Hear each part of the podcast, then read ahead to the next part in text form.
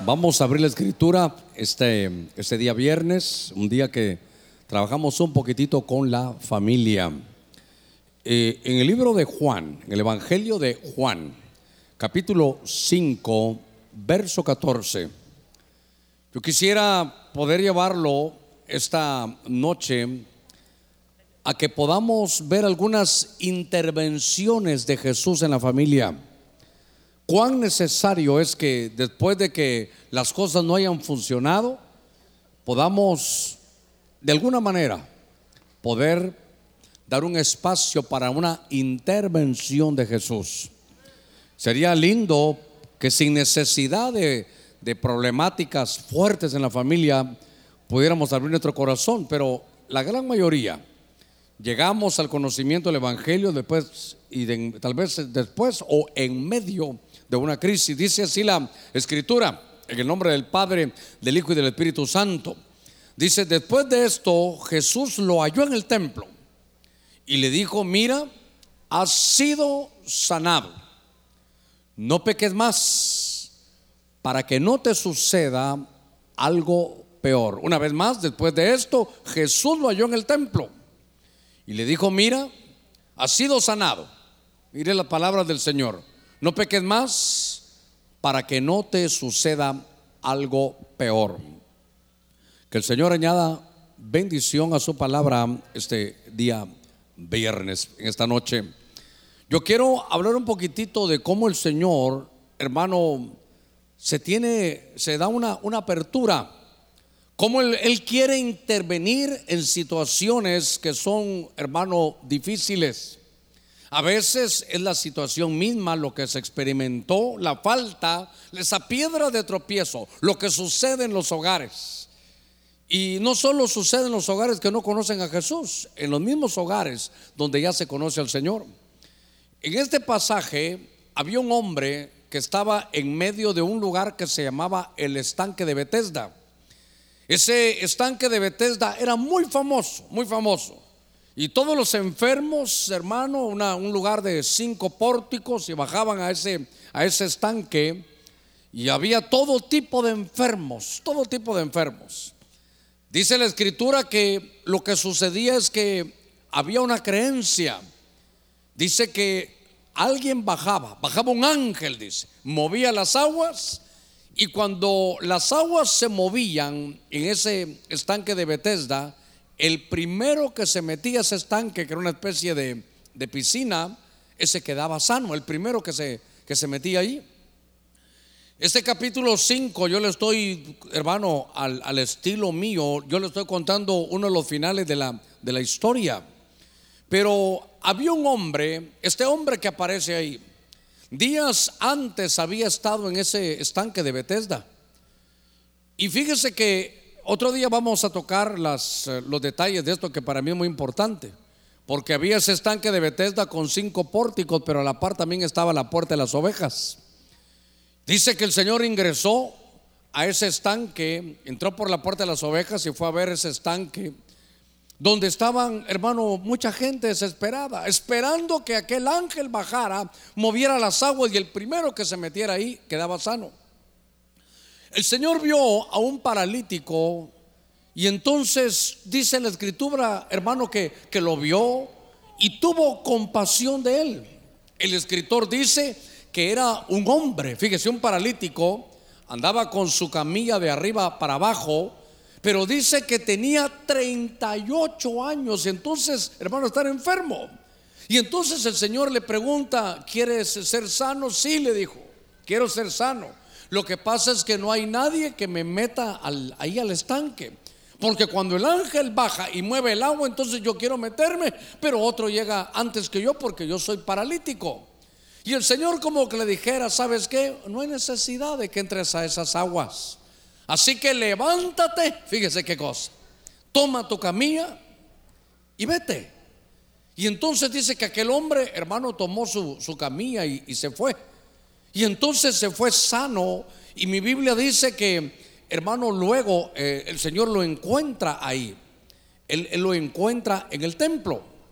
Y entonces el capítulo 5, verso 14, marca ese pasaje. Y yo lo, lo quiero lo quiero poner claro para usted porque es ahí donde yo quiero llevar. Cuando Jesús entró y vio, hermano, a la muchedumbre que había, yo no sé si lo platicó o no, la verdad no recuerdo si hay de esos detalles, pero el Señor sabía que tenía 38 años, hermano, de estar enfermo. ¿Qué haya hecho? No sé, pero, pero había una, había una, no casualidad, no que una causalidad, había una, una situación, había una causa ahí. Y entonces de pronto ahora el Señor lo encuentra, hermano, y lo encuentra en el templo y le dice, tú fuiste el que yo sané allá en los días pasados. Sí, sí, tú fuiste el que me sanaste, Jesús. Y entonces le dice el Señor, ¿sabes qué? No peques más. Qué bueno que estés en el templo. Fíjese qué cosa. Qué bueno que recibiste la sanidad y ahora ya estás en el templo. Me alegro. Pero no peques más para que no te venga algo peor. Alguna vez hemos platicado que a mí lo que me llama la atención, pero, pero me hace, hermano, me, pone la piel así como, como eriza, es como el quien dice, no peques mal para que no te venga algo peor. Algo peor que 38 años enfermo. Cuando yo veo este pasaje me doy cuenta que esas aguas del, de Bethesda, hermano, eso no era de Dios. Ese ángel que bajaba seguramente no era de Dios, porque era como un distractor.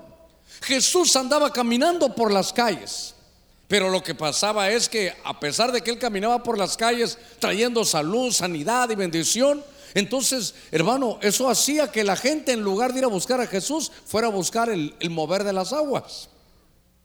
Por eso es que en la misericordia, ¿verdad? Cuando yo soy rebelde, ¿verdad que así que se cantaba? Cuando yo soy rebelde, cuando tú me hablas yo no te hago caso, entonces el Señor llega. Y entonces hay un hombre aquí, fíjese qué cosa que de pronto tiene 38 años de ese padecimiento. Tal vez habrán otros números, pero lo que me recuerda a mí que 38 años estuvo el pueblo de Dios, hermano, el pueblo de, Israel estuvo en el desierto cuando Dios los quería meter y ellos no quisieron, los mandaron 38 años al desierto. Yo digo, ¿qué puede ser peor que 38 años de fastidio, de dolor, de doctores? Hermano, es algo, es algo inaguantable. Y entonces aquel hombre había tenido, hermano, un problema. El problema ahora de pronto da fruto ese problema que él tiene y ahora anda con su camilla de arriba para abajo durante 38 años. Ahora, entonces, yo quiero yo quiero llevarlo a esto porque fíjese que estaba aquí y había un problema. Tenía 38 años de estar buscando la solución fuera de Jesús. Fíjese qué cosa, pasó cuántos años con una problemática interna que después se evidenció, ya todos lo miraban hermano ahí en la calle. Yo no sé si este hombre era casado o no, pero son 38 años de su vida perdidos. Aquí puede verse de muchos ángulos, pero, pero ¿cuántos años, hermano, estuvimos nosotros sin Jesús? Mire, ¿qué fuimos a buscar? Este fue a buscar el fluir del agua de Bethesda. Saúl fue a buscar, hermano, la pitonisa. Buscamos religión, buscamos psicólogo, buscamos hermano, miren, en todos los lugares, buscamos hasta en las tinieblas, buscamos brujos, hechiceros. ¿Cuánto buscó la gente? 38 años. Mire, pasó 38 años buscando, hermano, la solución fuera de Jesús. Ahora, si alguien viene por primera vez, yo le diría, ¿cuánto tiempo lleva buscando solución a ese problema? Tal vez por el momento nadie lo conoce, solo tú lo sabes. Pero de pronto se va a evidenciar. Déjeme, déjeme espiritualizar o poder una simbología en esto. Alguna vez lo mencionamos hace muchos años y, y, ahorita hace unos meses le di un pincelazo, pero, pero lo tengo aquí, se lo tengo que decir. Este era un hombre que andaba con su camilla, que andaba con su cama en la calle. Qué terrible es. Él, ¿sabe qué? Necesitaba liberación. Porque la cama es un lugar de reposo. Entonces, él no tenía reposo en el hogar. La cama es un lugar de intimidad, hermano. Ya, ya no, no le bastaba lo que tenía en la casa. Siempre andaba con, con la camilla, hermano, en la calle. Era un problema, tal vez hasta amaba a su esposa, un hombre respetable, hermano, con hijos, un buen empresario, un buen trabajador, como usted quiera, pero con una problemática que él no podía solucionar. El Señor le dice, hermano, da ahí la, historia, 38 años de andar buscando solución y no, y no, la, no la ha recibido. Ahora, ¿cuántos hemos venido a Cristo Jesús? usted y yo ya encontramos la solución a los problemas. Usted ya eh, y yo encontramos quién puede hacer algo por nosotros, quién nos puede liberar, hermano, de estas situaciones. Pero fue importante, el punto que le quiero dar es que tuvo que permitir la intervención de Jesús. A veces la gente, mire, 38 años. ¿Cuántos años de ministerio llevaba el Señor? Yo no sé. Pero 38 años sin encontrar solución. Hay problemáticas internas. ¿Sabe qué? Que solo uno conoce. Que solo usted pelea con ellas que tal vez usted llora a solas y dice, ¿cómo voy a quitarme esto de encima? Pero le digo algo, usted vino en una buena noche, está en el lugar ideal, en el lugar adecuado, porque aquí en medio de nosotros está Cristo Jesús, nuestro Señor, que puede quitarte esa, hermano, esa plaga, ese azote que llevas durante tanto tiempo. Dígale que está en la par suya, tu solución está en Jesús. Por eso yo siempre digo, si todo lo has probado y todo te ha fallado, ven a Cristo, hermano. 38 años de estar fallando. Y mire, y lo tiene enfrente y le dice, ¿sabes qué, Señor? Ayúdame a meterme ahí. Le dice el Señor, no, si ahí no está la solución. Delante de ti está la solución. Por eso dice el apóstol Pablo, si la salvación la tienes enfrente, si la salvación, aunque es tan grande, tan poderosa, tan cara, porque fue la sangre de Cristo, la tienes cercana, si crees en tu corazón que Jesús es el Señor y lo confiesas con tu labio, serás salvo, vas a nacer de nuevo, te van a operar el corazón. Lo que antes amabas lo vas a aborrecer y lo que antes aborrecías ahora lo vas a amar porque te cambiaron, hermano, el corazón. A ver, démosle palmas fuertes ahí a nuestro Señor. Qué lindo. Mire, 38 años, toda una vida, es una generación perdida. ¿Cuántos años llevarás sin encontrar solución a tu problema? Deja que intervenga Jesús esta noche. Deja que Jesús intervenga. Hermano, a veces es si paso adelante. Mire, nosotros tenemos una bendición. He ido a lugares donde los pastores se han encargado o la, gente se ha encargado de decir, uy, el que pasa al frente, qué terrible. Pero nosotros hemos aprendido algo. Que el que me confiesa delante de los hombres, yo lo confesaré delante de mi Padre. Que si usted, hermano, le dice al Señor, yo soy el necesitado, el Señor va a poder, hermano, poner su mano para poder traer una solución. Pero cuando yo veo esto, digo, ¿cuánto tiempo llevaremos, sabe qué? Peleando algo interno. Sin embargo, esto interno de pronto ya se hizo, hermano, público. Esa pelea en lo secreto de esa, esa área que no has podido dominar. Mire, este hombre andaba con la cama en la calle. No tenía reposo en su casa. ¿Sabe qué? Para que lo entendamos bien, estaba bien casado, bien casado, sus hijos, su esposa, santo, pero él cualquier oportunidad anda con la camilla ahí en el, en el carro, hermano. Cualquier oportunidad. Y él sabe, él sabe que eso está malo, pero, pero no puede quitarse. ¿Sabe qué? Es una especie como, como de ataduras. Y por eso cuando el Señor lo vio en el, en el templo, le dijo, te libré de aquello, te liberé. Solo no vuelvas a eso. No, hermano, no, no vayas a cargar tu cama otra vez en el carro. No vayas a cargar ese, no vayas a buscar reposo en otro lugar. Dice, no peques más para que no te venga algo peor. Cuando, cuando veo esto, digo yo, hermano, qué lindo que el Señor puso su intervención. Sin esa intervención, si hubiera muerto ahí, no, nunca hubiera salido de eso. Por eso, hermano, deja que Jesús intervenga. Mire, situaciones difíciles en el mismo Evangelio. Acompáñeme tres capítulos más adelante en el Evangelio de Juan, en el capítulo 8, verso 11. Déjeme que empatemos un poquitito el partido, aunque sé que a medida, como tenemos aquí futbolistas para que entiendan ellos, porque ahorita vemos que el hombre se tenía un, grave problema. Pero los problemas no solo son de hombres, son de mujeres también. Y en este evangelio, tiene el capítulo 8, en el verso 11, ella respondió, respondió a Jesús y le dijo, nadie, Señor. Y Jesús compadecido le dijo, tampoco yo te condenaré. Anda y no peques más. Muy bien. Cuando veo esa, esa frase, bueno, no, no, no me, mi mente a veces me traiciona, ¿verdad? Se recuerda que, ¿Qué le dijo aquel hombre, aquella hormiga, verdad, que se le había subido al brazo? Le dice, vete y no piques más, le dijo, ¿verdad? Para que no estuviera molestando. Pero porque no se me va a dormir. Cuando estoy viendo este, este pasaje, ahora habla de una mujer. Usted sabe que esta mujer es la famosa mujer adúltera que aparece en la escritura. Y que entonces, mire, mire qué, qué terribles. Los, en medio de toda la vida que sucedía, había una ley que el que se encontrara de esa manera había que apedrearlo. Y entonces viene el Señor y está en las calles y llegan, mira Señor, y le llevan a la mujer. Esta mujer la hemos encontrado en el mismo momento del adulterio. La encontramos en el lecho del adulterio. Esta es una mujer adúltera. De pronto, hermano, la tiran allá por tierra, están ahí. Todo el pueblo, usted sabe, hermano, se junta como cuando hay un, accidente o algo, ¿no ha visto que, gente, hermano, que ni va a ayudar en nada? Y ahí pasa, ¿verdad? Que ahí pasan, hermano, a quitar aire y todo, ¿verdad? Eh, así, así somos, así somos. cuando vieron que estaba esa mujer, una mujer adúltera, no, no fue que, que, contaron algo, no, dijeron, esta mujer la encontramos en el mismo lecho del adulterio.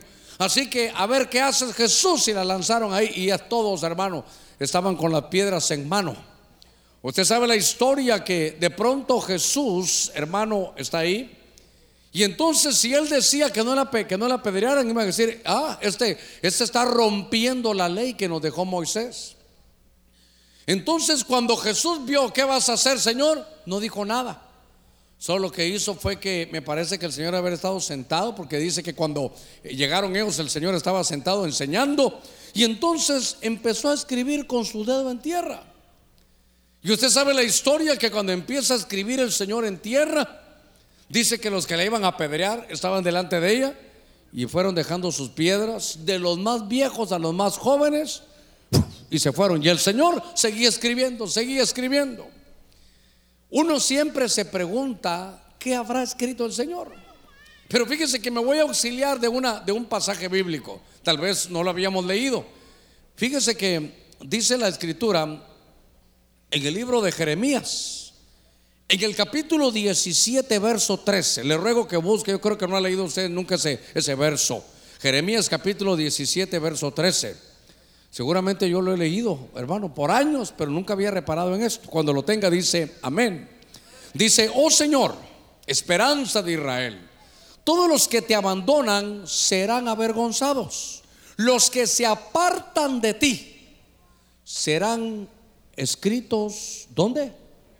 Ah, los que se apartan de ti serán escritos en el polvo porque abandonaron al Señor, fuente de aguas vivas. Todos los que están en apostasía los vamos a escribir en tierra. Todos los que te han dado la espalda, Señor, los vamos a escribir en tierra. Por el himno. Todos los rebeldes, Señor, que no se han arrepentido, los vamos a escribir en tierra. Todos los que te dejaron y viven, Señor, sin, sin hacer nada por ti, los vamos a escribir en tierra. Entonces ellos conocían la escritura. Lo que estaba diciendo el Señor era, ustedes vienen a apedrear a esta mujer por este pecado. Pero ustedes se han olvidado de mí. Ustedes se han apartado de mí. Ustedes me han abandonado. Ustedes ya no están cercanos a mí. Y por eso era, hermano, que los estaba escribiendo ahí en tierra. Entonces, como todos hermanos tenían su piedra en mano, el Señor les dice, hay una versión que todavía estoy buscando, creo que es una versión aramea, que dice, todo el que no tenga este, este tipo de, de, pecado, esta estirpe de pecado, esta cepa de pecado, que lance la primera piedra. Y entonces, hermano, todos se fueron. Ahí estaba la mujer, hermano, llorando, qué sé yo, arrepentida, pero para ella era tarde. De pronto el Señor le dice, hey mujer, ¿sí? Mira, levanta el rostro. ¿Hay alguien que te esté condenando? Y ya levantó. No, le dijo, ya todos los, mis acosadores se fueron. Y entonces el Señor le dice, ¿sabes qué? Ni yo te condeno, vete y no peques más. Ahora, ahora, ¿cuál era el pecado de esta mujer? Era el adulterio, hermano, era el adulterio. Era un pecado fuerte. Por eso, el primer ejemplo fue un varón. Esta es una mujer. Y entonces, aquí la mujer, hermano, ha cometido adulterio. La última vez venía yo perdonen ustedes, lamentablemente venía en un carro y me estaban, va de llamar y llamar y llamar y llamar. Yo venía entrando de, Tegucigalpa, no, de Choluteca veníamos entrando. Y entonces, cuando me están va de llamar y llamar, dije yo, esto es una emergencia, entonces contesté. Y ya me dijeron, por favor, si la hermana está por ahí, no se va a molestar, no estoy diciendo su nombre. Pero bueno, pastor, ¿qué va a pasar? Mire que este hombre que aquí, y entonces gritaba tanto que los que iban conmigo oyeron. Pues yo no sé, yo ya no quiero nada con ese hombre porque ese hombre me ha golpeado. Y lo peor es que iba mi hija ahí oyendo y otra hermana y yo, Dios mío, no podía hacer nada porque hablaba, bueno hermana, eh, vamos a hablar y despuesito tenga fe. No, no, no, yo no quiero fe, yo lo que quiero es terminar con esto. Terminar con esto. Vaya hermano, porque él me ha violentado, ese hombre me ha pegado. Y entonces colgué yo. ya rápido la papá, perdoname, dijo, ya, ya oí. Entonces papá, pues hay que, hay que ver, ¿cómo que hay que ver más? ¿No estás viendo que le está pegando? Y entonces ya menos me pegaban a mí también en el carro, hermano. Y entonces le dije yo, ¿sabes que he aprendido ya? Con el tiempo tengo dos oídos. Voy a escuchar los dos lados. Y entonces llamo al, violento. Y le digo, hermano, yo no puedo ayudarte porque, porque tú le has golpeado. No te vas a molestar, voy a bajar aquí un poquitito. Eh, no te puedo ayudar porque tú no me contaste que, tú, que tú le has golpeado y eso ella no lo va a perdonar. Pastor, me dijo, no te vas a molestar, no te vas a molestar. me estaba diciendo, es que viera que ella me dice, hey, a ver, pegame, a ver si sos tan hombre. Pégame pues, aquí está, levántame la mano, aquí, dale, dale, dale. Y entonces, ah, no son machito, pues entonces te doy, hermano, le dio, no, no te iba a dar.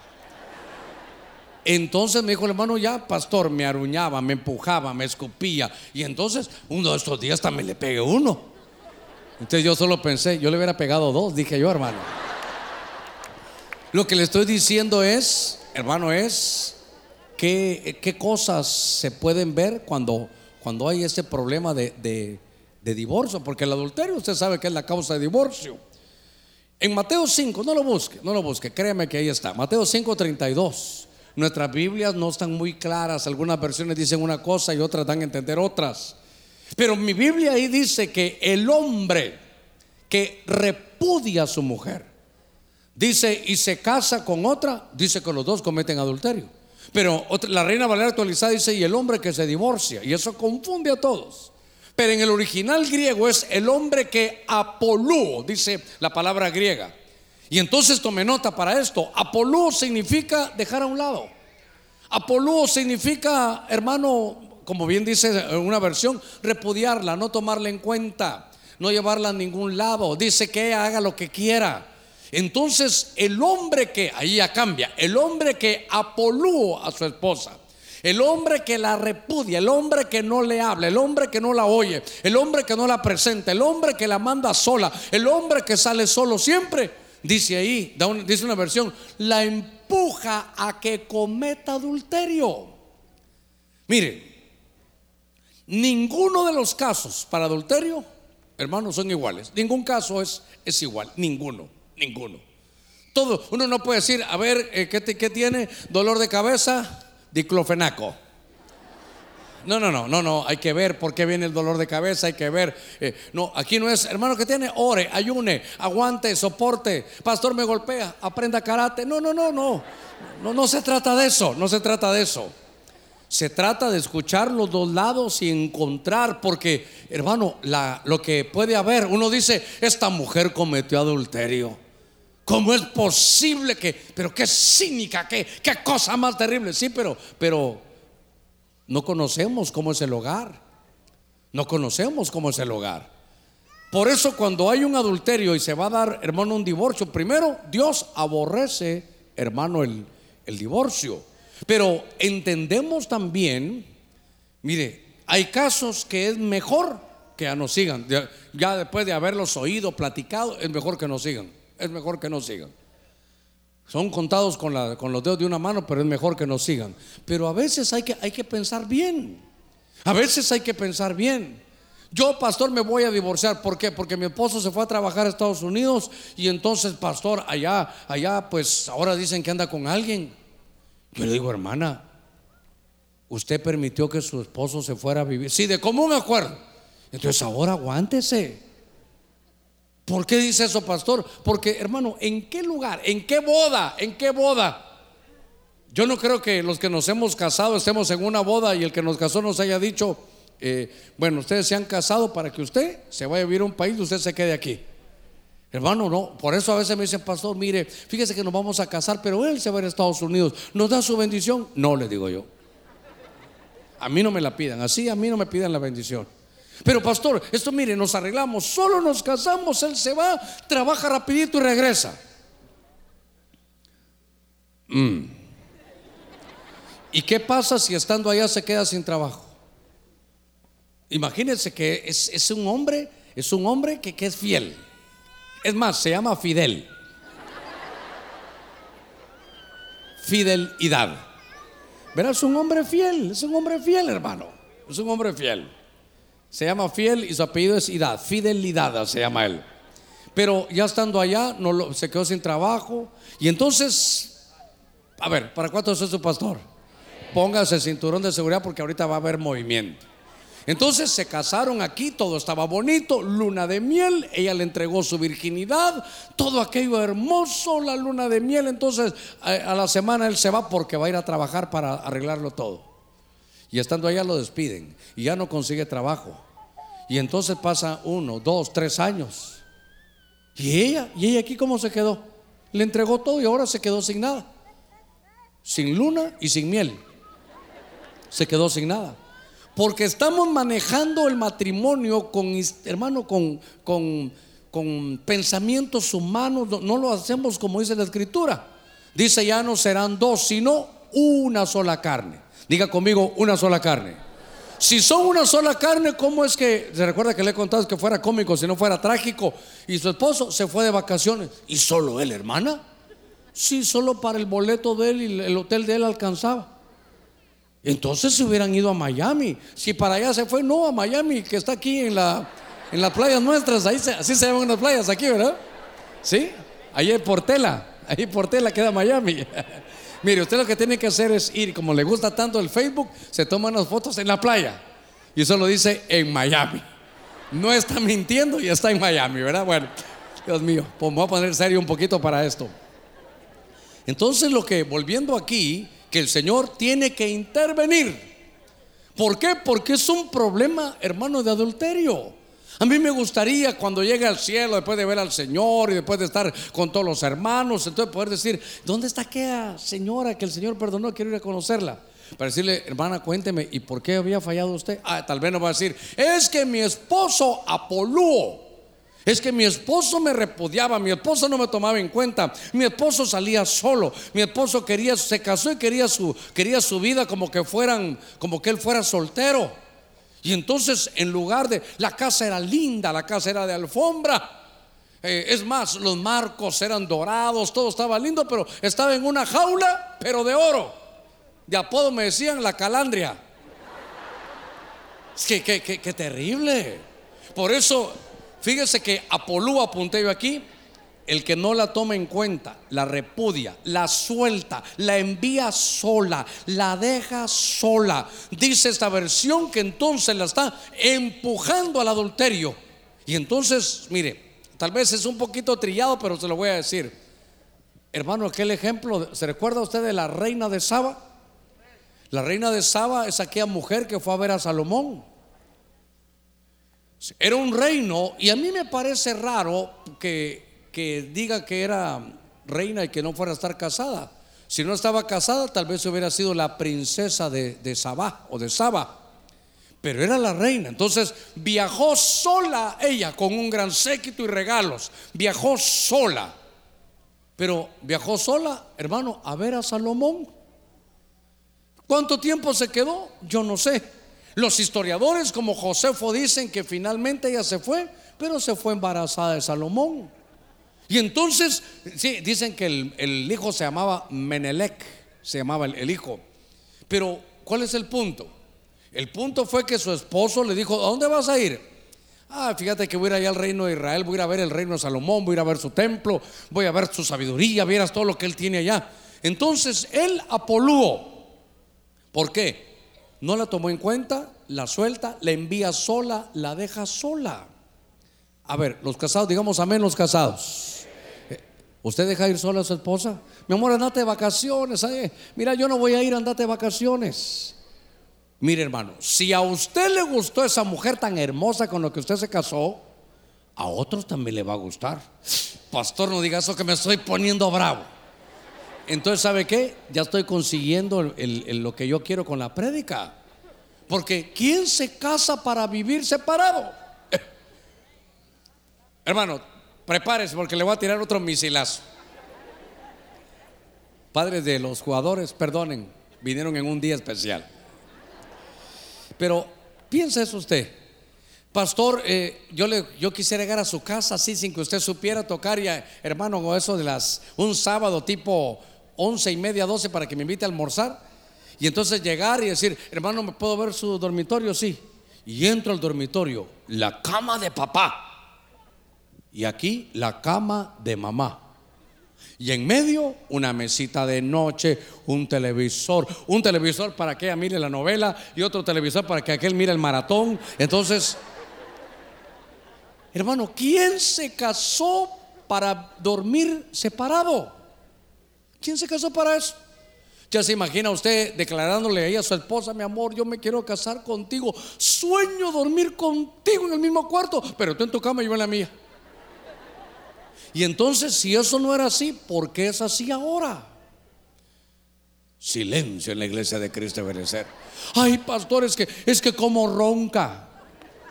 Pero si eso no es nuevo, cómprele unas cositas que hay aquí para la nariz. Sí, sí, sí. Porque, hermana, usted también ronca de vez en cuando. Van las dos rastras bajando para Choluteca, hermano, allá. Las dos rastras bajando para Choluteca. A ver, démosle palmas fuertes a nuestro Señor. Gloria a Dios. Bueno. Es que, ¿sabe qué? Tema tan difícil, yo no quiero que usted esté todo molesto, pero estamos hablando de adulterio. ¿De dónde viene el adulterio? De que pueden vivir en la misma casa, pero están separados. Mi hijo, vení para acá. Anda a decirle a tu papá que quiere de almorzar. Papá dice mi mamá que quiere de almorzar. Decirle que a tu mamá que lo que ella quiera. Dice que mi papá que lo que tú querrás. Bueno, decirle que voy a hacer esto y el otro. Papá dice que va a hacer esto y el otro. ella bien sabe que eso no como. Pues que lo haga para ella. Yo me voy a comer otro lado. Hermano, hermano. Miren, los casados, por favor, vendan esas dos camas así y si compran una sola. Pastores que él subió mucho de peso. Entonces compre una extra. Ahora, hermano, no solo, ahora hay unas que son mucho más grandes. Pastor, usted no se imagina. Bueno, compren un ring. es que, hermano, el enemigo. Gloria a Dios. Mire, vamos a, vamos a seguir adelante. Mire que nos sonreímos y todo, pero eso lleva al adulterio. Eso lleva al adulterio. Eso lleva al adulterio. Si no, si no hay atención, nos tenemos que cuidar el uno al otro. ¿Sabe qué? Recuerde que el hombre, mujeres, recuerden que el hombre es visual. Y hermanos, recuerden que la mujer es auditiva. Si usted quiere que las cosas caminan bien, hermano, y le va a decir alguna, alguna cosa, si le va a poner un apodo, que sea una cosa linda. Vení para acá, mi preciosa. Yo conozco un hermano pastor que él no está en la tercera edad, yo creo que va llegando a la cuarta edad casi ya, hermano. Sí, sí, sí. Pero a su esposa, delante de cualquiera, le dice, hey, mi Barbie, vení para acá. Sí, sí. Todavía el día de hoy le dice su Barbie. Y los años han pasado. Pero sigue siendo, pero fíjese, sigue siendo su Barbie. Ya la Barbie ya no está tan rubia, pero sigue siendo su Barbie. ¿Sabe qué es lo lindo? Que después de tantos años, ahí están. Hermano, el matrimonio es para toda la vida. Por eso hay que entender y cada viernes poder decir, hermanos, el Señor puede intervenir para poder salvar los hogares. Este, mire que el Señor le dice, ¿sabes qué? Ni yo te condeno, yo no te condeno. Pero ya no peques más. Ese tipo de pecado ya no porque vas a destruir tu casa. Mire, como está tan, tan difícil predicar este mensaje, déjeme que lo lleve a otro, a otro pasaje. De intervenciones de Jesús. Entonces, varones, solo una cosa, cuidado con el apolúo. Cuidado, cuidado con dejarla ya por fuera. Eh, este próximo sábado tenemos una graduación, ahí vengo. ¿Cómo que ahí vengo? No, vamos, vamos a la graduación. Estoy hablando con casados, diga conmigo casados. No, los solteros usted vaya solo, deja de estar pidiendo cosas que no debe. El soltero vaya solo, pero el casado, donde quiera que vaya, vaya con su esposa, donde quiera que vaya. ¿Cuántos dicen amén todavía? Bueno, allá arriba no muy convencido, pero gloria al Señor. Juan capítulo 2, verso 3. Cuando se acabó el vino, la madre de Jesús le dijo, no tienen vino.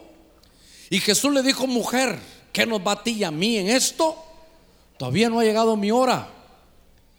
Verso, verso 5, su madre dijo a los que servían, haced todo lo que él os diga. Tal vez este pasaje es más conocido en este pasaje hemos visto muchas facetas, porque es, es una, son unos recién casados.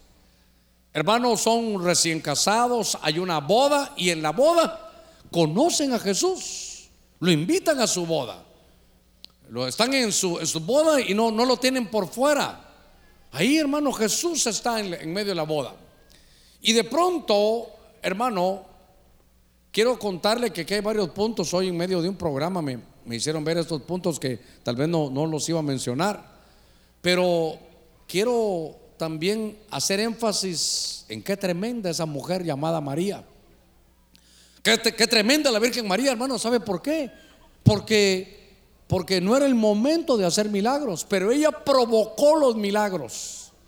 Todos venían con ella, ¿qué hacemos? ¿Qué hacemos? No hay vino. Entonces ella dijo, no, yo no les puedo arreglar nada. Pero allá está Jesús.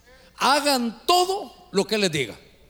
Quiere arreglar su matrimonio, no venga conmigo. Haga todo lo que Jesús dice que usted debe de hacer. Si usted necesita restauración, haga todo lo que Jesús dice, hermano, que hagamos. Démosle palmas a nuestro Señor. Gloria a Dios. Gloria a Dios. Usted sabe la, la historia, hermano, aquí. Porque, hermano, recién comenzando, y ya se había acabado el vino. El vino, hermano, es, es el gozo. Y recuérdese que en el reino de Dios, el reino de Dios no es comida ni bebida. El reino de Dios, hermano, es justicia. Si hay justicia, va a haber paz. Y si hay paz, va a haber gozo. Cuando se habla en la Biblia de, del vino, se habla de el gozo. Quiere decir que puede haber justicia y puede haber paz en el hogar. Se recuerda que muchas veces, hermano, uno dice, ah, llevemos la fiesta en paz. Un momentito, fiesta en paz. ¿Verdad que no se, se, oye raro eso? Una fiesta en paz. Hagamos una fiesta donde estemos todos aquí, que nadie dance nada, estamos en paz, tranquilos. Vamos a hacer fiesta al Señor. Cuidado, danza y cuidado, tocan allá. Aquí paradotes hasta que el pastor predique. Estamos en paz, sí pero, pero no hay gozo. Entonces, la justicia, si hay justicia en el hogar, eso va a traer paz. Los líos vienen porque no actuamos con justicia. Pero si hay justicia y paz, tal vez, mire, recién casados, había justicia, había paz, pero se les acabó el gozo, se acabó el deleite. Hermano, qué terrible es que en la casa se acabe la alegría. Yo sé que usted lo sabe, hermano, solo le ruego algo. Lo que usted mire aquí en la Biblia, hermano, pongámoslo por obra. Estos cultos son para poner los pies en tierra y para que usted apunte, sí. A ver, sí, a mí ya se me acabó el vino en la casa. Mm, sí, yo ya no estoy contento en la casa. Eh, o tal vez ella, hermano, yo la verdad ya no disfruto estando en la casa, ya se acabó el vino. Entonces, ¿qué hago, pastor? No venga conmigo. ¿Yo qué le voy a decir? Haga lo que Jesús le vaya a decir que usted debe de hacer. Porque lo que necesitamos es permitir que intervenga el Señor. No hay adulterio. No, no, no, no. No anda, hermano, allá afuera, en la, como aquel que andaba con la, con la cama a cuestas allá en, la, en la calle. Lo que pasa es que ahí están, hermano. Están todos celebrando, pero, pero yo ya no me gozo. Pregúntale al que, al que está en la par suya. ¿Te gozas la vida en la casa? Hermano, nuestra casa es un lugar para, para reposar. Una casa, una casa es un lugar como para gozarnos. Varones de Dios. ¿Cómo? ¿Qué piensa usted cuando sale del trabajo? Dice, qué lindo, me voy a ir a mi casa. Allá me están esperando mis hijos y mi esposa. O solo dice, ay Dios mío, hoy me van a salir, me van a sacar temprano a las 4. Eh, jefe, ¿puedo hacer horas extras? No, mire, hoy es un feriado, vaya y disfrute en su casa. Eh, yo prefiero trabajar aquí. Y usted solo piensa, llegar para encontrar a doña Florinda allá en la, en la, en la casa. o si no, la esposa, ¿vas a salir temprano hoy? Sí, y ella,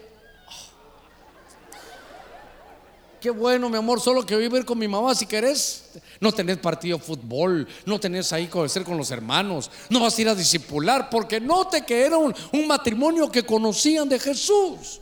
Lo tremendo es que podemos ser matrimonios aquí mismo de la iglesia, pero que de pronto, hermano, se acabó el gozo. Y entonces, hermano, María lo que empujó es, por favor, si se les acabó la alegría, si ya no se gozan en la casa, ¿sabe qué, hay que hacer? Dejar que Jesús intervenga. ¿Está usted dispuesto a que Jesús intervenga? Es que sabe que es mejor. Yo le voy a diga conmigo, aquí no hay ninguno. Porque hay hogares, hermano, así como en la boda de Caná, que ahí están. Y mi amor, ¿por qué no hablamos? Si le decís algo al pastor, de una vez te lo digo.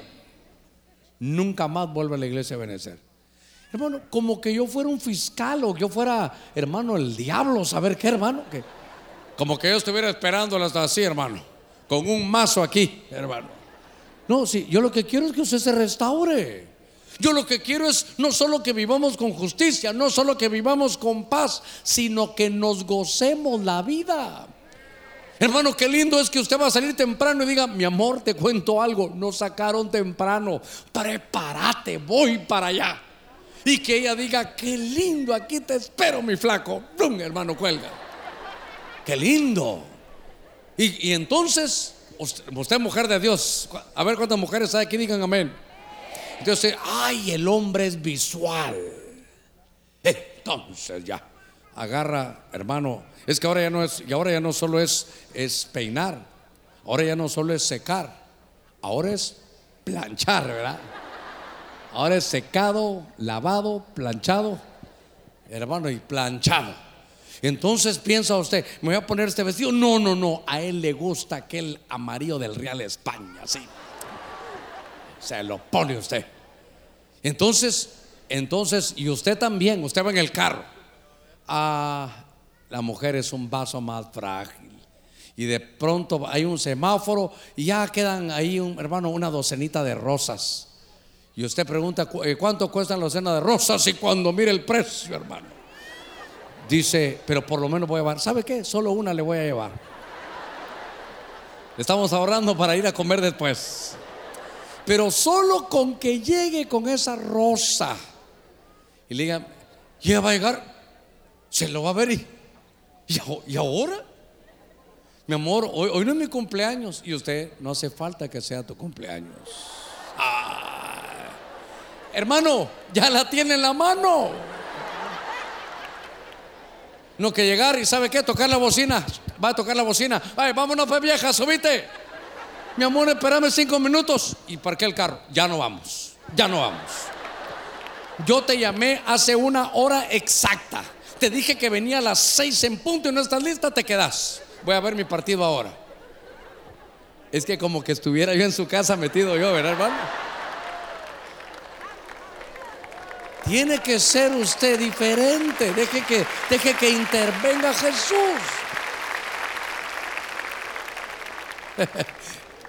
Mujeres, no oigan esto. Hermano, la mujer que no se tarda, yo creo que, que ya está en otra dimensión, hermano.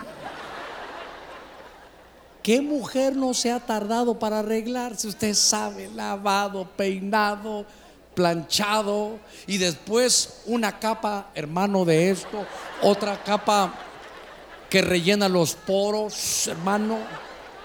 Después un color suave. Y ya cuando está terminando, ahora los ojos, hermano, que estén así profundo.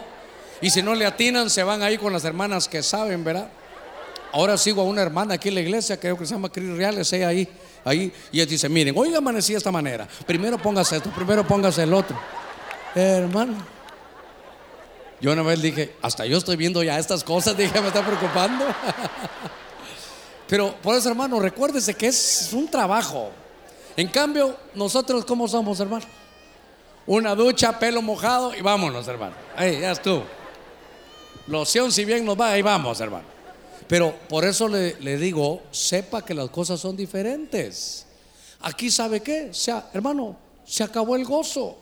Se imagina, ella ya estaba lista, solo le hacía falta los labios. Ya estaba todo listo, el mejor perfume, el mejor vestido. Y usted llegó y toca la bocina. Ah. Pero si ya sabe, ya sabe, ya sabe, ya sabe. ¿Vas a salir o no? Dame cinco minutos. Ni un segundo más, ni un segundo menos. Va por cuatro y medio, ya apagó el carro, sale, ya está hasta con la llave en la puerta, así viendo. 59, 58, 57, 56. Hermano, ¿sabe qué? Ellas siempre se van a tardar. Siempre se van a tardar. Entonces, ¿qué, ¿qué, puede hacer usted? Entonces, si ya pasó, no está lista, entonces ya regreso. Se va a la pulpería, aunque sea a comprar agua para la rosa, pero algo vaya a hacer. Le voy a contar. Cuando nos casamos con Inosca, usted ya sabe, yo dije, siempre va a llegar tarde.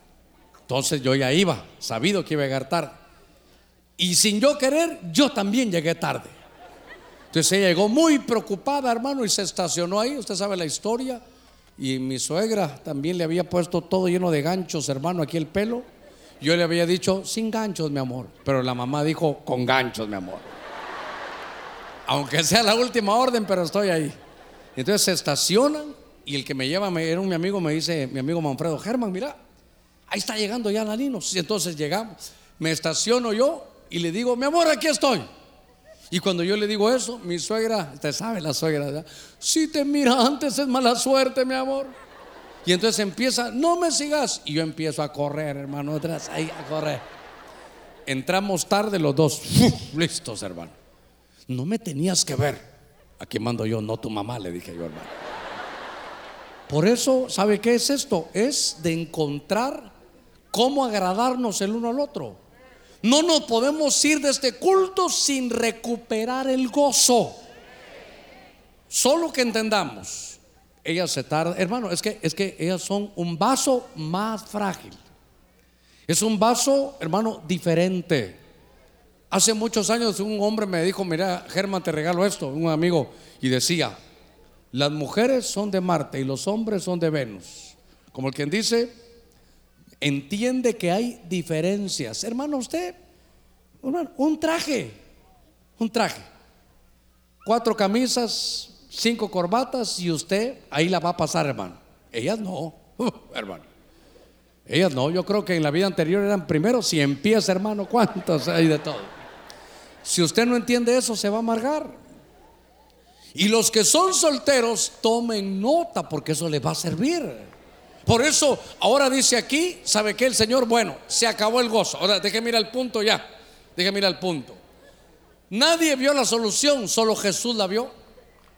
Jesús hace algo, se, se acabó la alegría, se acabó el gozo, se acabó el vino. Entonces dijo el Señor, para yo hacer vino, necesito que las tinajas, había unas tinajas, seis tinajas que eran aguas de purificación, así se llamaban tráiganme el agua. No hay. Ah, está el problema. No hay agua de purificación. Entonces llenen las tinajas de agua. Pero son tinajas de purificación. Diga conmigo de purificación. Entonces Jesús dijo, yo necesito materia prima para poder darte del vino que necesitan. Mire, cómo es el Señor. ¿Qué necesitas? Que las tinajas de purificación estén llenas. Lo que le quiero decir es que sin tinajas de purificación llenas no iba a haber vino. A ver cómo lo digo. Si no hay, hermano, limpieza, si no hay purificación en el hogar, no va a haber gozo. Entonces, déjeme avanzar aquí. ¿Por qué se está perdiendo el gozo en los hogares? ¿Por qué solo justicia y paz? Vivamos la fiesta en paz. Por ejemplo, eh, le va a decir, vamos a salir hoy, mi amor, que es tu cumpleaños. Sí, vamos a ir a, cenar, está bien. Pero, hermano, guerra avisada, no hay muertos. Entonces, ¿sabes qué? No te vas a desesperar. Yo siento que está profetizando estoy, fíjese. Si, si venís y me venís a tocar la bocina y a maltratarme, mejor ni vengas. Mejor comemos aquí frijolitos con una baleadita tranquilos y ¿sabe qué? Y en paz. Pero hermano, no solo paz. No solo, no solo es de vivir en paz, es disfrutar de lo que tenemos. Entonces usted va a llegar y decir, voy a tomarme el tiempo. Por ejemplo, si ya no está lista, entre a la casa. ¿Y a qué entraste, mi amor? A esperarte y me, voy a poner otra camisa. Pastor, mi camisa estaba limpia. ¿Y qué? Cámbiesela. Cámbiesela. Porque como es uno, hermano. Como es uno. Pero cuando uno se va volviendo más viejo. No sé qué día yo, hermano, yo salí, pero salí al programa y una emergencia, me tuve que regresar y ya no salía. Y entonces dije, esta camisa me la puse como tres horas. Entonces la agarré, le puse una planchita así, la colgué y dije, esa me la vuelvo a poner. Mire qué pastor más tacaño, hermano. De repente ya, ya tenía olor, otra loción, había que cambiarla. Pero lo que le estoy diciendo es luchemos porque volvamos al gozo. Si el, proyecto de Dios usted lo sabe, huerto del Edén es huerto del placer. Pero si no dejamos que Jesús intervenga, entonces Jesús va a intervenir. Diga conmigo, Jesús va a intervenir. Entonces Jesús dice, ¿saben qué? ¿Quieren recibir el gozo? Hay que limpiarse. Si permiten entrar a su casa con pornografía, permiten entrar en su casa, hermano, lo que no deben ustedes permitir, libros que son malos, hermano, si abren su, su televisora a pornografía, a películas que están fuera del enfoque de un cristiano, si usted permite que todo eso manche su casa, se le acabó el gozo. Es una ley espiritual. Si hay pureza, si hay purificación, es el caldo de cultivo para que de ahí salga el gozo. Pero el gozo no va a haber, hermanos, si la casa está contaminada. Entonces Jesús dijo, ¿quieren recuperar el gozo? Sí, entonces purifíquense. Antes, hermano, la gente entraba y se limpiaba los pies. ¿Por qué? Porque en el caminar diario nos contaminamos.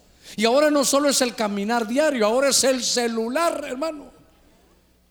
¿Cómo ha dañado el celular? Ahora uno que está casando a la gente le tiene que decir, lo declaro y marido y mujer, hasta que el Facebook lo separe. Qué terrible. Si eso lo contamine, ya no lo vea. Es que, pastor, al tener el celular, entonces no use celular con data o como se llame eso, hermano. Pero, hermano, dígame si no es lindo vivir con gozo, hermano. Llegar a su casa y bueno, ya vine. Y que todos digan, hija, ya vino mi viejo. Ah, qué lindo, hermano. Ya vino mi papá. Vámonos al carro, todos vamos todos listos. Y cuando se vayan de viaje, hermanos. Aquí yo sé que los jóvenes me van a ver, pero así como el quien dice, eso no lo tenía que haber dicho. Agarren los celulares, usted papá, usted mamá, ahí, y lo ponen allá adelantito en un canastito, ahí va. Allá lo van a tener, pero en el viaje, porque hermano, si no uno viaja, y antes era mi mamá, miremos cuántos eh, carros de este tipo vienen, y es, hermano, hasta jugando si va uno. Ahora vamos en el carro, un silencio, hermano un silencio. Todos hermanos, y los que son todavía van más allá, hasta con sus audífonos. Ni se mueven, hermano. Yo creo que se han de bajar y ya vine a la... ¡Qué terrible! Si vamos a estar en familia, hermano, guardemos un ratito los celulares. Dígale, ¿cuánto nos gastamos para ir a tela? Hermano, qué sé yo, hora y media. Hora y media platicando cómo vas, vamos a hacer esto, a ver que se encuentren unos chistecitos. Ahí vamos, hermano, todos tranquilos. Pero ahora, y hasta el que va manejando. Qué cosa más terrible, hermano. Hermano, recuperemos el gozo en la casa tenemos que hacer? Deja que Jesús intervenga en tu casa. Si purificamos la casa, entra, hermano, el vino de nuevo. Démosle palmas fuertes a nuestro Señor. Gloria a Dios. Mire, Lucas capítulo 9, verso 61, le voy a leer la versión al día. Son los últimos versículos, siempre me recuerda esto, recién venimos, que este pasaje hace 25 años siempre me, causaba a mí, hermano, una bendición. Lucas 9, 61 dice, otro afirmó, es la versión al día, te seguiré Señor, pero primero déjame despedirme de mi familia. Oiga hermano, el Señor le dijo, sígueme. Sí, claro, claro que sí, Señor, heme aquí. Yo te sigo, pero, pero permíteme despedirme de mi familia. Mire cómo entendió él.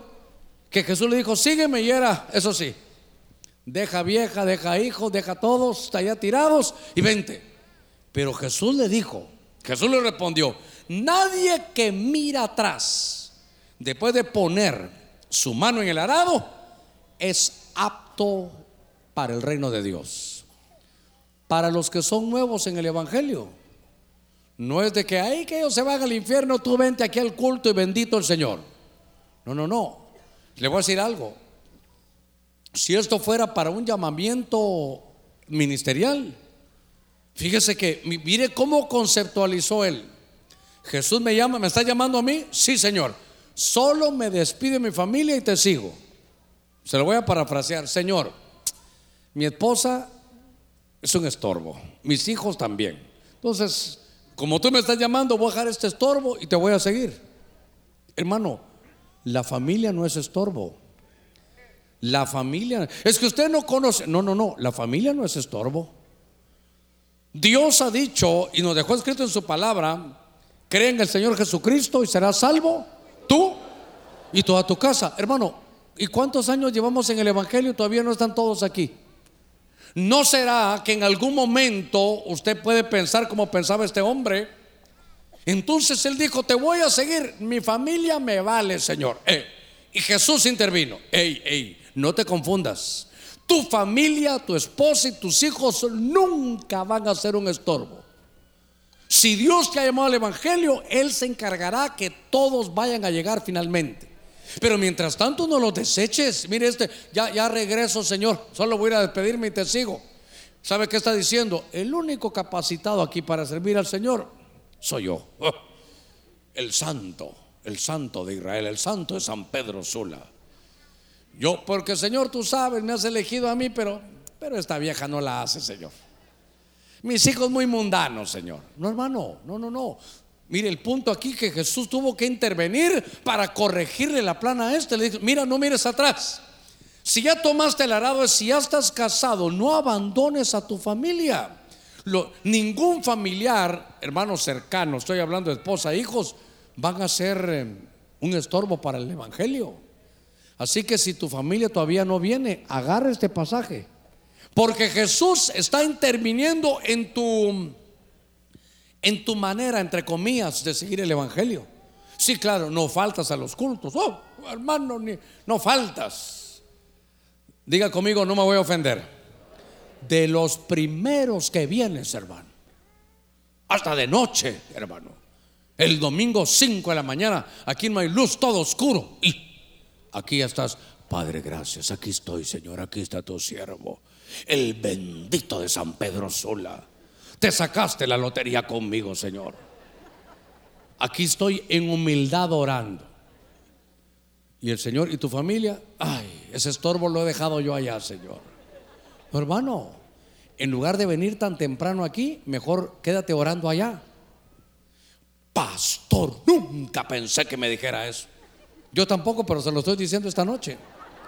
Su familia no es estorbo. Su familia tiene promesa. No importa qué tan alejados de Dios estén, usted estaba peor que ellos y aquí está ahora. Si a usted lo llamaron es porque Dios sabe que usted puede hacer la obra, dar el testimonio para que ellos hermanos puedan venir al Evangelio.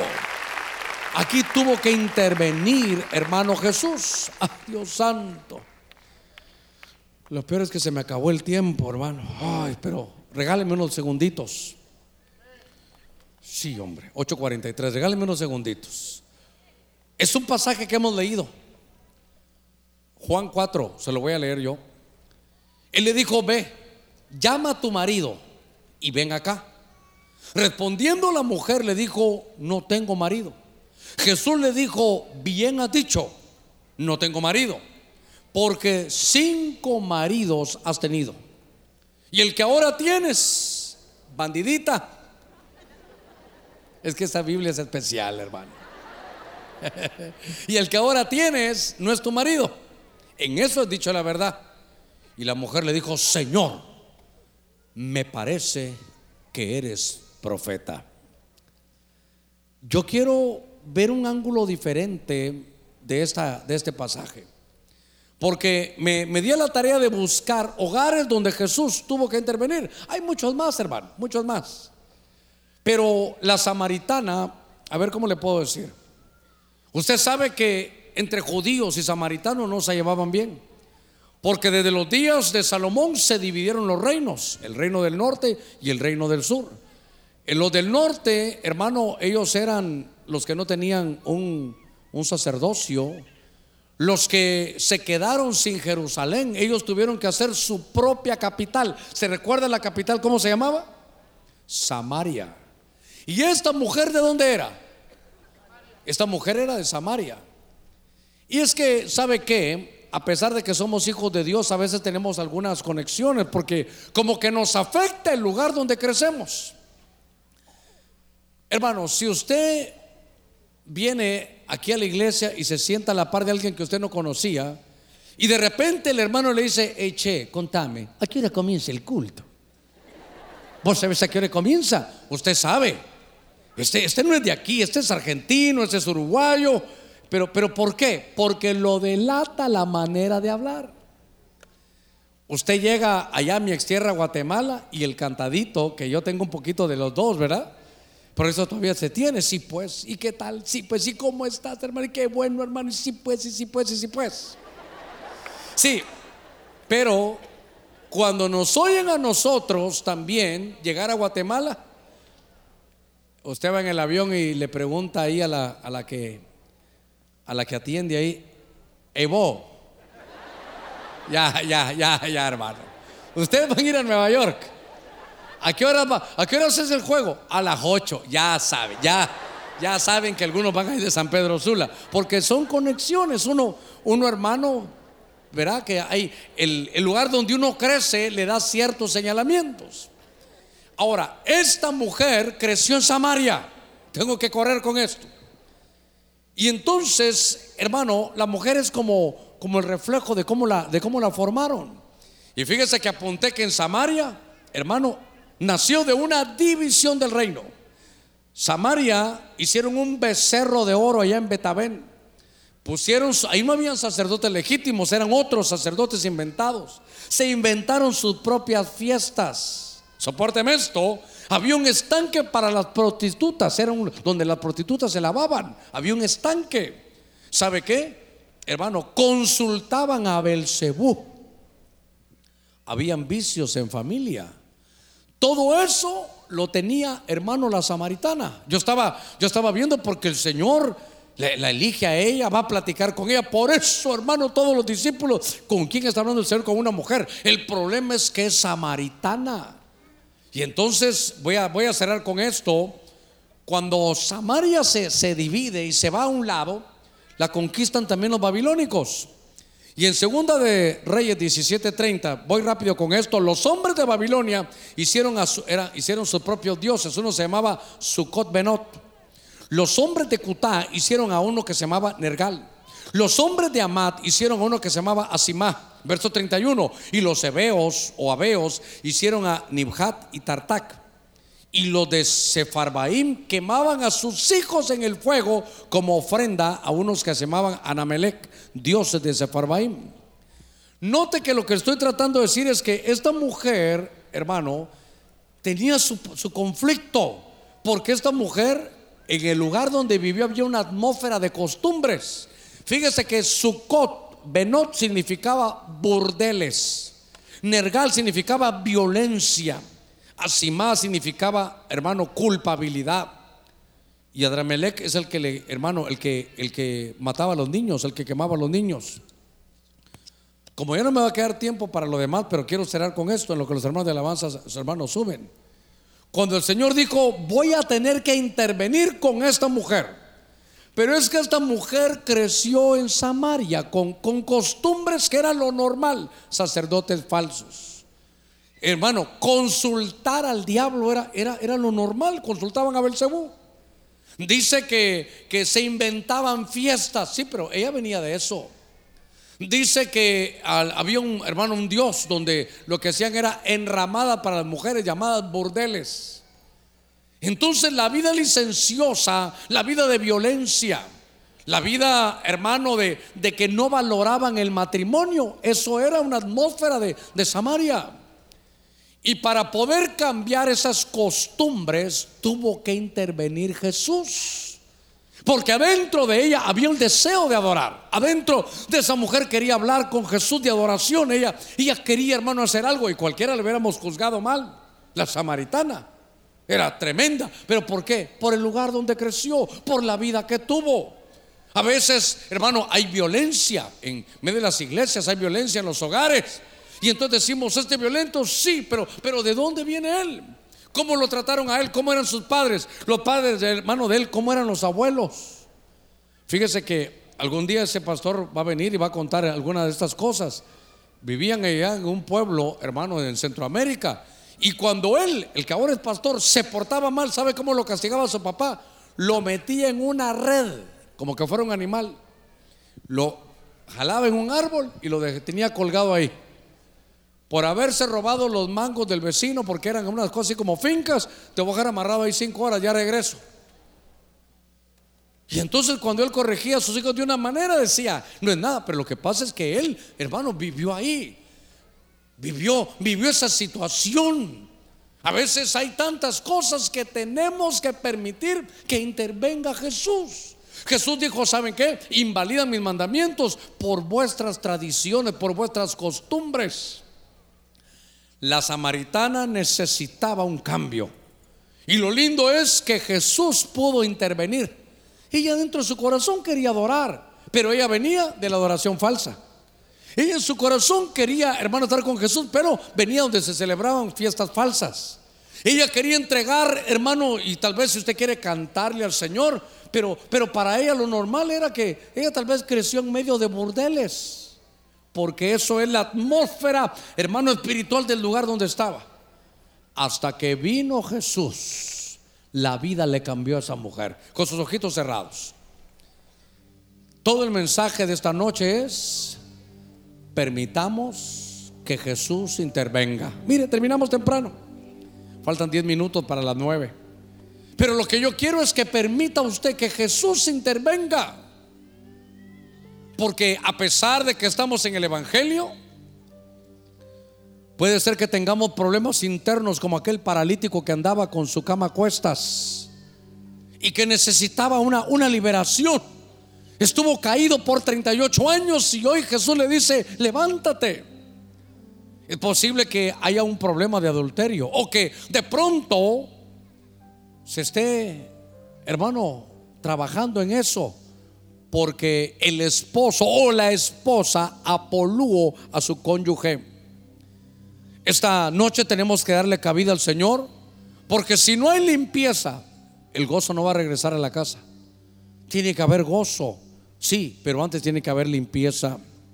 La familia nunca será estorbo. Y la samaritana, del lugar donde ella creció, sus ancestros, sus costumbres, la hacían actuar de una manera tan diferente. Ella pensó que con todo lo que hacía, podía llegar libremente, hermano, y hablar de, adoración. Y Jesús le dijo, sí, vamos a hablar de adoración. Pero antes vamos a arreglar los hogares. Dios está en medio de nosotros esta noche. Y sé que hay gente que tal vez no conoce a Cristo y que tal vez ha pasado años buscando una solución, años buscando una solución. Y tal vez te habían ofrecido a Jesús, pero, pero no era tu tiempo. Es más, hasta dijiste, esto no es para mí. Yo sé que puedo salir con mi fuerza de voluntad, yo sé que puedo salir visitando un médico, puedo salir visitando un psicólogo, si me esfuerzo lo puedo hacer, pero finalmente te diste cuenta que, que no has podido hacerlo. Y llevas con ese conflicto años de años. Cuando vi a ese paralítico, luchó buscando respuestas fuera de Jesús durante 38 años. Le voy a rogar a todos que nos pongamos de pie, porque voy a hacer una invitación. Habrá alguien que está luchando con un problema desde hace tantos años y ha estado buscando la solución fuera de Jesús. ¿No quisieras que Jesús interviniera? Dios te bendiga. Ahorita vamos a orar por ti. Muy bien. Ok, ahorita vamos a orar por ti. Llevan más de 30 años con eso. Ahorita vamos a orar por ti. Ahorita vamos a orar por ti en el nombre del Señor. Ahorita vamos a orar. Dame un segundo. ¿Habrá alguien más que necesita venir a los pies del Señor? Pasaste ya mucho tiempo, pero esta noche viene Jesús. Tal vez el anciano encargado ahí nos ayuda. Él necesita él necesita poder ser atendido. ¿Habrá alguien que va a recibir a Cristo? ¿Habrá alguien más? Llevas años de años esperando que se mueva ese estanque. Y ese estanque no tiene que ver nada con Jesús. ¿No te gustaría esta noche entregarle tu vida a Cristo? Fuera de mí, dice el Señor, Dios le bendiga. Fuera de mí, dice el Señor, nada podéis hacer. Iglesia, le ruego algo. Usted ya conoce el mundo espiritual. Conocemos un poquitito. Dios le bendiga. Solo abra sus labios diciendo, Señor, trae a los que tú tienes preparados esta noche para que reciban la bendición de ser salvos. Dios te bendiga, Dios te bendiga. Venga, venga. Estamos luchando con algo secreto, pensando que vamos a poder dominarlo durante cuántos años buscando la solución en doctores, buscando la solución en curanderos, buscando la solución en muchos lugares. ¿No quisieras esta noche decirle, Jesús, vengo a rendirme a ti? Necesito de ti. Ni sabía lo que venía esta noche, pero Jesús te ha salido al encuentro. Jesús te ha salido al encuentro. Jesús ha venido para poder intervenir. No hay ese problema, no lo vas a solucionar. Eso se soluciona solo con la mano del cielo. En el nombre de Jesús, ¿habrá alguien más que va a recibir a Cristo? Toda la iglesia orando. Diga el Espíritu Santo, toca a aquellos a los que tú tienes predestinados para esta noche hacer un cambio.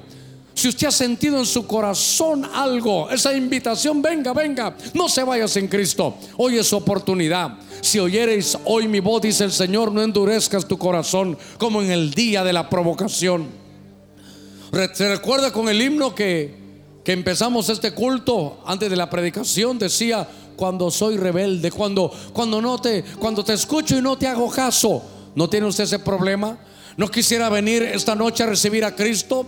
Iglesia orando, orando, orando. Orar no es con la mente, solo le ruego abra sus labios, dígale, Señor, tócalos. Señor, el que no te conoce. Señor, el que tú sabes que esta es su última oportunidad. Rompe toda cadena que lo amarre a su silla. Tráelo, Señor, esta noche. Conviértelo, hace el milagro del nuevo nacimiento. Usted venga, venga al frente. Dios le bendiga, Dios le bendiga. Gloria al Señor. Ahorita vamos a orar por usted. Ahí pueden orar, pueden orar. Por favor, hijita, ayúdenme ahí, ayúdenme ahí. ¿Habrá alguien más? ¿Habrá alguien más que va a recibir a Cristo? Si todo lo ha probado y todo te ha fallado, ven a Cristo, ven a Cristo. Todos los que tú miras aquí, en medio de esta congregación, todos pasamos por esa experiencia por la que tú estás pasando ahora. Deja que Jesús intervenga. Deja que Jesús intervenga. Ya, el tiempo ya no lo soportas más. Has sido y has probado y todo te ha fallado, ven a Cristo, ven a Cristo. En el nombre de Jesús, ¿habrá alguien que se quiera reconciliar? ¿Habrá alguien que necesita o que sabe que, que Jesús le salió al encuentro esta, esta noche? Y Jesús quiere intervenir, ¿sabe para qué? Esto va para los que estamos casados, para que no cometas el error del apolúo aquellos que están pasando situaciones tan difíciles, que de pronto, hermano, llega una prueba donde ya no pueden más, llega una tentación donde ya no pueden más. Venga Cristo, venga. Aquí está su salud, aquí está la mano extendida del Señor. Venga hoy, venga hoy. Si hay matrimonios, no importa si eres de los líderes, de los cercanos, de los pastores, no importa si tú eres de los ancianos, de los diáconos, si tienes años Pero tú sabes que en tu casa hay justicia, sí. Que hay paz, sí. Pero que se pagó el gozo. Dígale, Señor, yo vengo esta noche.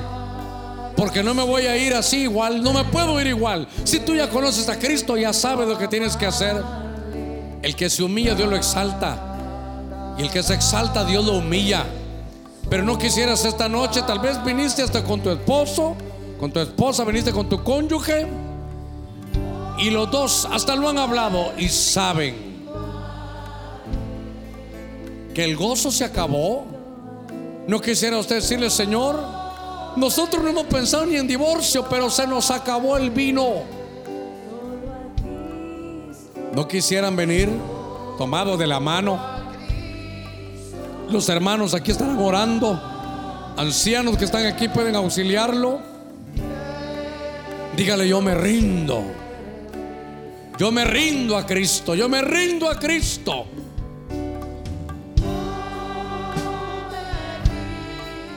Ven hoy, ven esta noche. Sí, eres un matrimonio donde Jesús está. Donde están los apóstoles.